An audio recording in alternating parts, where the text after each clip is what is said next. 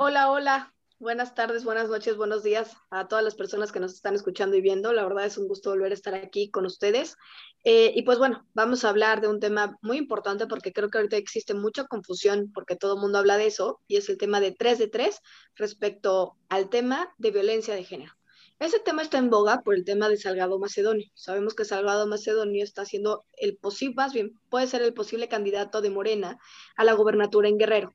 Y entonces todo el mundo se pregunta si por qué Salgado Macedonio tiene denuncias eh, de violaciones, puede ser candidato y el 3 de 3 no le aplica. En, esta, en este eh, podcast se trata de que ustedes sepan y que puedan saber exactamente la razón de por qué sí o por qué no le aplica.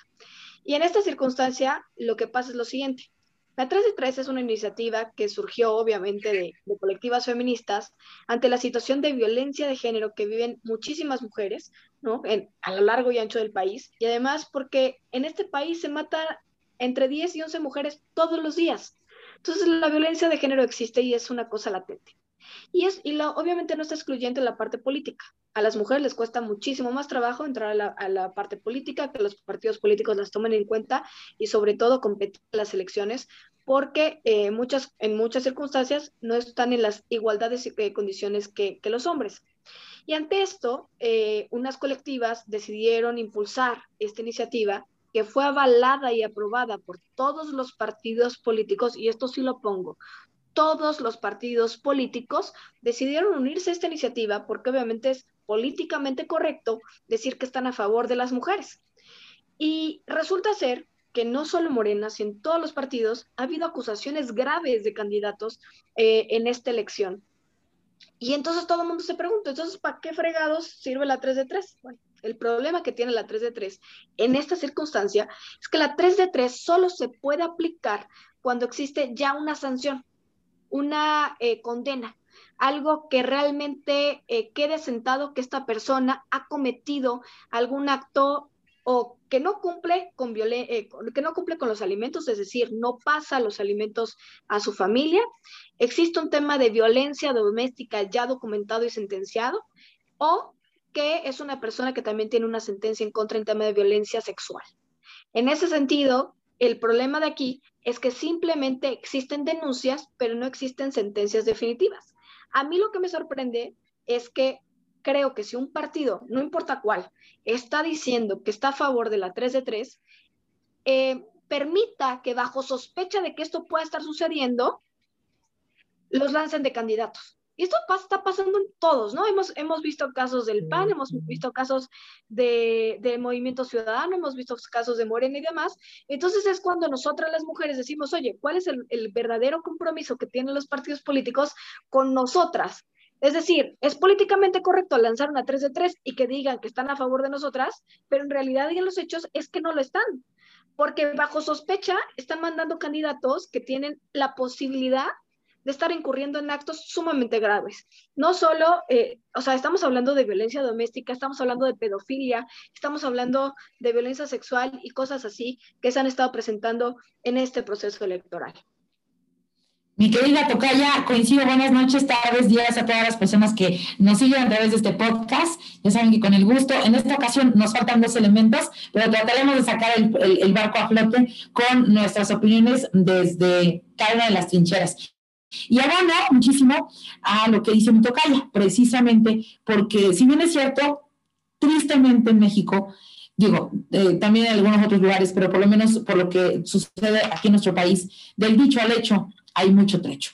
Y se dice con esa dinámica porque, como bien lo decías, a veces en el discurso se escucha muy bien y además incluso es casi, casi una obligación moral el hecho de involucrarlo en el, propio estatuto o dentro de la formación de los institutos políticos. Pero de eso a que se practique, creo que hay una enorme brecha todavía por la que tenemos que, de alguna manera, ir pugnando, ¿no? Eh, mencionabas el caso de algunos otros proyectos en donde, pues, digo, hoy, por ejemplo, podemos ver hace unos días sí se tomó una candidatura, la de Movimiento Ciudadano, precisamente para un, posible eh, candidato a diputado. Y bueno, se da precisamente ante la situación de estas fotografías que exhibía eh, este supuesto candidato que ya estaba casi por, por bueno, de hecho estaba registrado, ya casi ya tenía la mano con su hija, evidentemente que, bueno, conoció y, molestó y salió en todos los medios de comunicación, no pudo quedarse con otra respuesta el, partido que simplemente decir, bueno, se, destituye, no va como candidato. Pero si bien es cierto, tú lo acabas de decir, el hecho de que ya tengan sentencia, eh, son muy pocas las personas que a lo mejor durante un proceso electoral ya puedan a lo mejor definir su situación legal.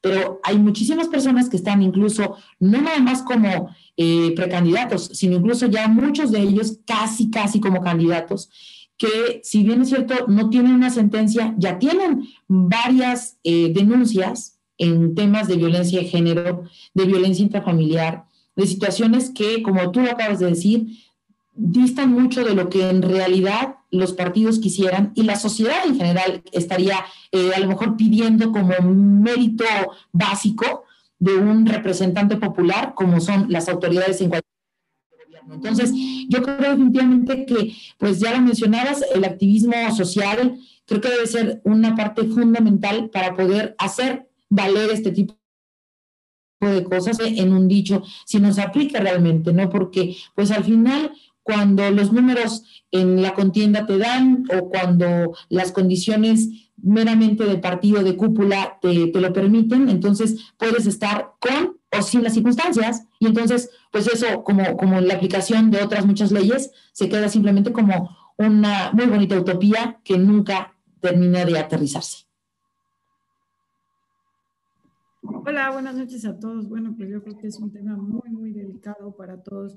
Bueno, para el movimiento feminista, finalmente, para todas nosotras, y yo creo que si no te consideras feminista también es importante porque, pues finalmente los partidos reflejan la agenda pública, ¿no? Reflejan lo que la sociedad está exigiendo y se supone que nos quieren representar, se supone, ¿no? Y entonces yo creo que, que esto va más allá de, de si existe, no debería existir la legislación, existe para exigirlo, porque y aún así existiendo, no se cumple, y aún así existiendo, y estando en boga, y estando el movimiento feminista fortalecido, y estando aplicando cuotas de género, no, no, no somos capaces como sociedad de, de mostrar estos eh, valores y respeto, entonces, ¿cómo vamos a exigir una sociedad que evolucione? ¿Cómo vamos a exigir realmente una transformación y qué realmente está pasando con México?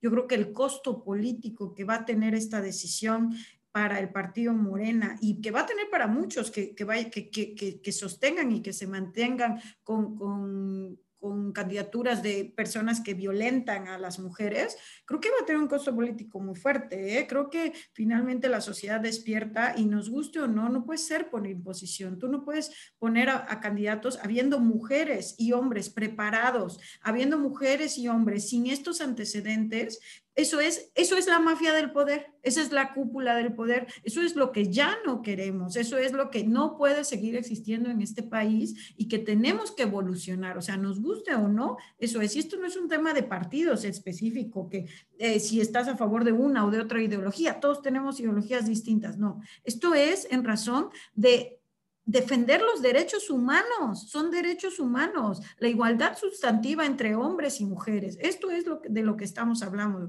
Estamos hablando de, sí, efectivamente, a lo mejor no cumple con, con la estructura jurídica para que se le aplique la ley 3 de 3, pero sí existe un compromiso social, sí está dentro de la agenda pública y sí lo están exigiendo los grupos feministas y sí lo están exigiendo y lo están poniendo en el escrutinio social. Entonces, vamos a pensarlo mejor y entonces vamos a demostrar que no está, que no estamos en una crisis de partidos políticos, que no estamos en una crisis política. Ya es suficiente, yo creo, con la crisis sanitaria y económica que estamos viviendo. Adelante, a ver.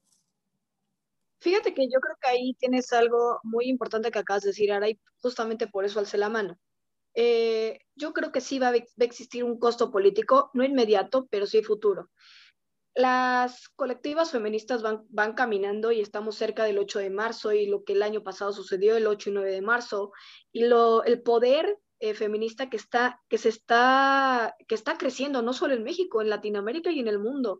Y pareciera que hoy, por tener el poder con cualquier persona eh, se, puede, se puede sacrificar una decisión de esta naturaleza, pensando que no va a existir ningún costo futuro.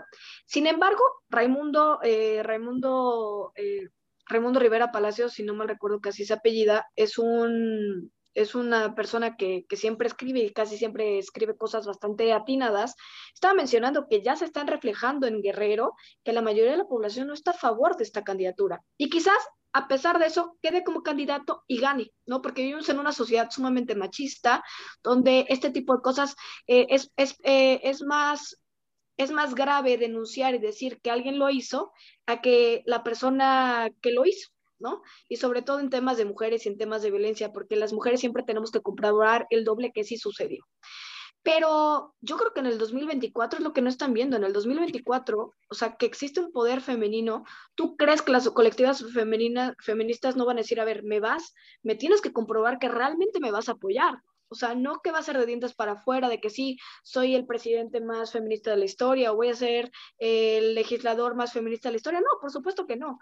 Y va a ser muy complicado que estas voces no sean escuchadas, porque se van a tener que escuchar sí o sí, porque la agenda feminista es una agenda eh, que se tiene que escuchar y que va con, va con fuerza y sobre todo y se va se va eh, se va a radicalizar justamente por la, perdón, por la violencia que se está viviendo, pero también porque no para y porque va en aumento y porque no existe ninguna acción concreta que vaya, vaya, vaya a detener esta situación. Entonces yo creo que no se está viendo. no es tanto, o sea, no, no es solo decir, eh, son radicales, porque eso cuando lo decimos, eh, así lo hacemos, toda satanizado, ¿no? El tema de decir, soy feminista, es como decir, ay, odio a los hombres, no es eso. No, estamos luchando por una igualdad de derechos, estamos luchando por derechos fundamentales, o sea, porque votar y ser votado sin ser violentada políticamente también. y también que, estaríamos en contra de... Perdón, Anabel, nada más déjame eh, tantito. O sea, sí, estaríamos hablando lo mismo si existiera un caso de una mujer que supiéramos que es pedófila o que violentó sexualmente a alguien, ¿no? O sea, estaremos hablando lo mismo. No, no es un tema de que es en contra de los hombres, sino que estamos hablando de algo gravísimo que sí perjudica mayormente a las mujeres. Eso también es un hecho claro. Perdón, Anabel, vas.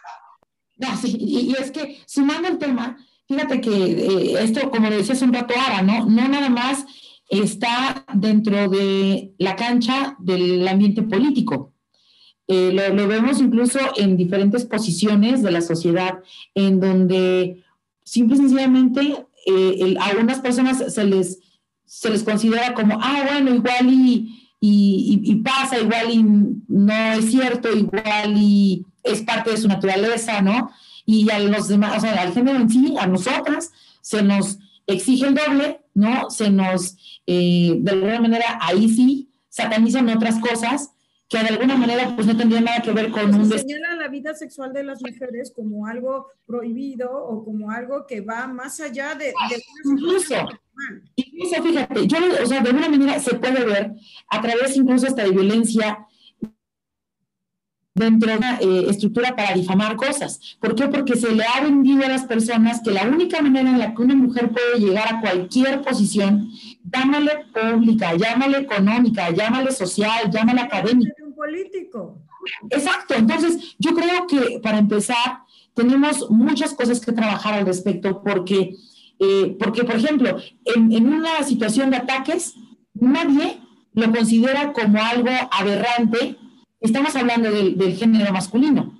Sin embargo, pareciera que ese es un candado fundamental para que una mujer con preparación, con trayectoria, con compromiso, con muchas cosas, este, pudiera ser factor para manchar y cuando incluso ni siquiera hay ni pruebas, ni argumentos, ni absolutamente nada, pero pareciera que es una excelente eh, forma de destituir a alguien, aún cuando ni siquiera este, se le pueda comprobar nada porque eso puede ser una campaña negra, pero en este caso no estamos hablando de una campaña negra, estamos hablando de que hay una denuncia en 2016 y hay dos denuncias, una que declararon prescrita y la otra, y, la, y dos denuncias por violación y una prescrita, ¿no? Pero porque Oye. 1998, pero finalmente existe, jurídicamente hay un proceso judicial que se está siguiendo en contra de este señor, no, no es un chisme, no dijeron, oye, mira...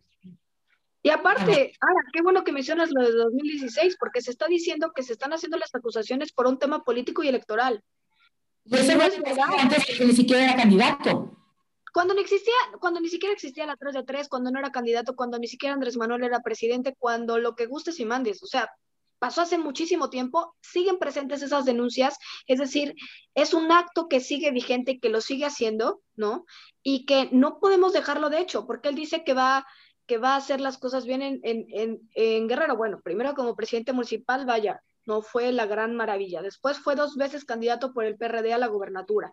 Ahora lo eh, fue, ahora es senador, este, y, y algo importante, ahorita busca el poder algo que rescato mucho de las, de, las mujeres morenas, porque están haciendo un trabajo importante, es que varias mujeres de Morena dijeron, si Macedonio se va de candidato, si se va de candidato, yo renuncio a Morena, y además mandaron escritos directamente a Mario Delgado y eh, obviamente a la dirigencia que también está Citlali, para mencionar que están en contra de esto, que un partido como Morena, que busca la transformación, que busca la regeneración nacional, no puede permitir este tipo de cosas porque entonces atenta contra sus propios principios. Y ahí creo que la gente se debería estar cuestionando un poco eh, lo que Mario Delgado está haciendo como dirigente. Es decir, Mario Delgado está poniendo candidatos en algunos, en algunos municipios, en algunos estados, simplemente por ganar y está poniendo a gente que incluso estaba apoyando a Frena, ¿no? Por ejemplo, en San Luis Potosí. Está eh, poniendo a candidatos que no tienen preparación alguna, hay algunos que sí, pero hay algunos que no. Entonces, eh, creo, creo, que es algo que, que, la gente morena se tendría que... O sea, es cuando dices hay una crisis de partidos políticos. y que es grave, porque la democracia necesita partidos políticos fuertes.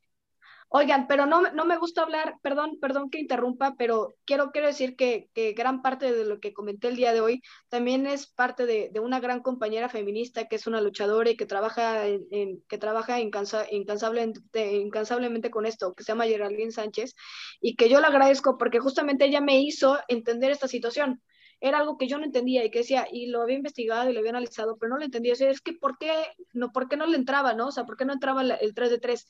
Pero gracias a ella, hoy lo entiendo y creo que, creo que lo que queda ahora es que lo que va a pasar con, los, con, los, con las personas que estén en la siguiente legislación, en la siguiente legislatura, es que el 3 de 3 se va a tener que ampliar ya no va a tener que saber sobre una sentencia, sino también va a tener que ser sobre denuncias o sobre simplemente sospechas, porque entonces, pues entonces es una laguna en la cual yo me limpio, en la que está muy fácil, pues tengo una denuncia, pues no pasa nada, puedo seguir siendo candidato y el partido se respalda con eso.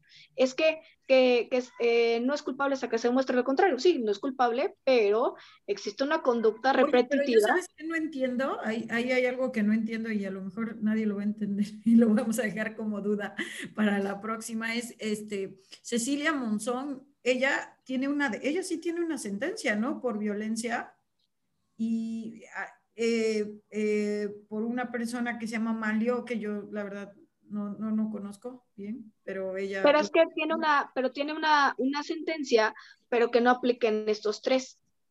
O sea, es, es, ajá, me parece violencia política de género, ah, es que aplica solo en tres es, aún peor porque es, es, violencia en relación a tu candidatura, a menoscabar tus derechos políticos. No lo entiendo, o sea, no entiendo los partidos políticos. Yo estoy los tres de tres está, está bien fundamentado, pero solo amarra tres supuestos, como si solo existieran tres supuestos de violencia. Tenemos que trabajar todas para que eso suceda porque no puede ser. Y que las mujeres que, entren en el poder, que yo espero que sean muchas y que espero que, porque hay mujeres chingonas, preparadas, como bien lo dijo Anabel García.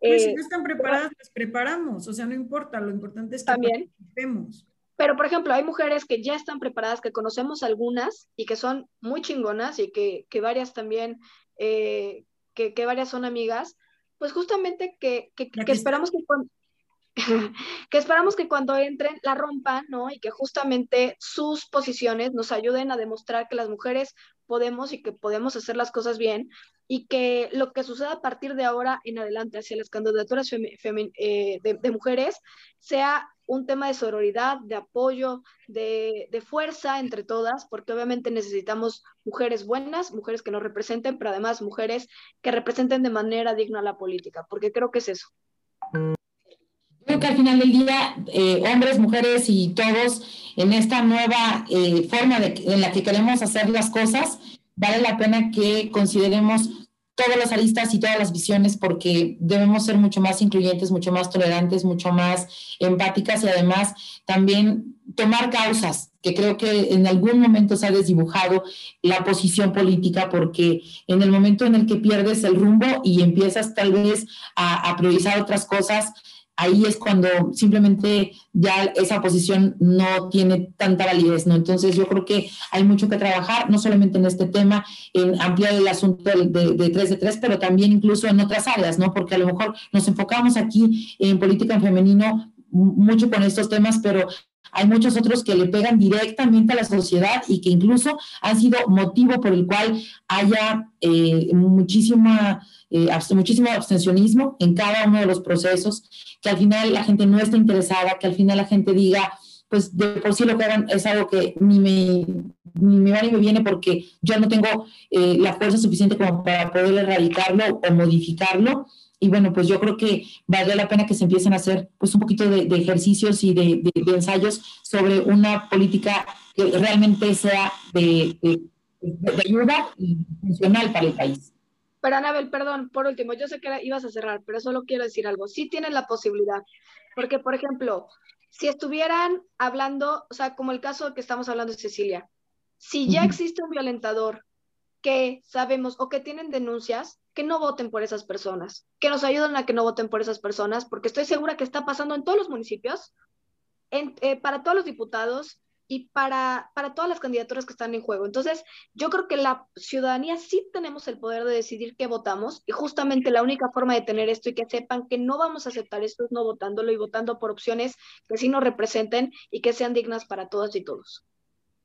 No, y también es una oportunidad para las mujeres. Yo voy a cerrar. Este, yo voy a cerrar. Sí, es una oportunidad para todas las mujeres. O sea, yo creo que es un gran momento para votar por mujeres, independientemente que digan, no, pero mujeres chingonas. ¿Y por qué han votado por hombres que no son tan chingones? Pues lo mismo, hay que votar por las mujeres porque el voto de mujeres nos da participación, reafirma que necesitamos ser parte de las decisiones que nos afectan. Todas estas decisiones públicas, todas estas, no nos van a incluir si no estamos participando nosotras. Entonces participen, este, cuenten con todo nuestro apoyo. Estamos preparando algo súper padre para todas ustedes. Les va a encantar. Es, este, es un regalo, es un dar, es una eh, un, ejercicio de sororidad y de cultura democrática para todas. Y si son candidatas, precandidatas o bien tienen un movimiento y quieren unirse, únanse a la página de Política en Femenino, síganos, porque de verdad vamos a comenzar a darnos, a darnos, a compartir. Eh, yo soy Araceli Molina, soy consultora política. Anabel también es consultora política y Anabel García eh, maneja, es una empresaria, maneja temas de emprendimiento, es comunicadora y es candidata. Entonces, ya sonó mi reloj. Ya, ya, por la parte del, del otro. Pero, Creo que es tiempo. Y tarda, ¿no? El cucú, bueno, este, pero dense la oportunidad de verdad de participar. Creo que es un gran momento y van a dejar de suceder. Si nosotras nos unimos, si nosotras trabajamos y hacemos un verdadero equipo y hacemos un pacto también social, un pacto implícito entre nosotras eh, y nos damos y fortalecemos estas, que estas cuotas de género estén, que no digamos, ay, pues ya Paquito, la del barrio, dijo que no sabe y bueno, por eso está ahí. No, pues si no sabe, la hacemos saber, pues si no sabe, la ayudamos a saber y la, la conducimos y va a tener una, un proceso de crecimiento, pero con el apoyo de todas lo vamos a lograr. Entonces, de verdad, eso es lo que queremos compartir con ustedes. Síganos en redes sociales. Tenemos Instagram, Facebook. Escúchenos en Spotify, en las plataformas Anchor, este, Google Podcast. Son seis plataformas. Los queremos. Chao. Gracias.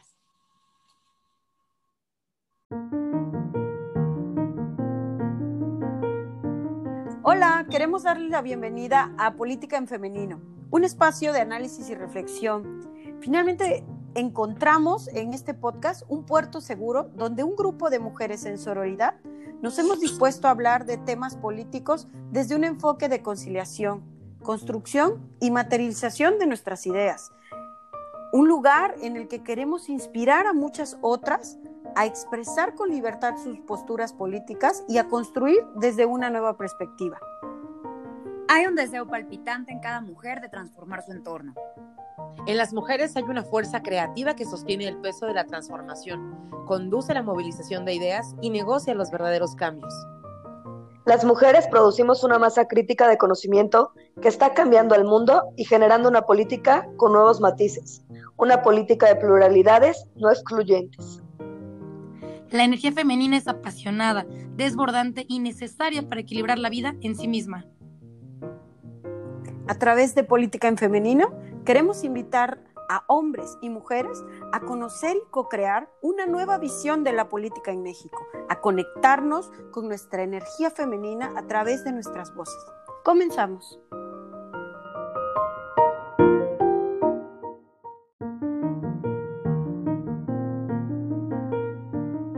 Muchas gracias a todas y a todos por escucharnos y seguirnos en estos podcasts. Recuerden compartirlo y seguirnos en nuestras redes sociales, arroba política en femenino. Estaremos muy contentos de recibir sus comentarios. Hasta la próxima.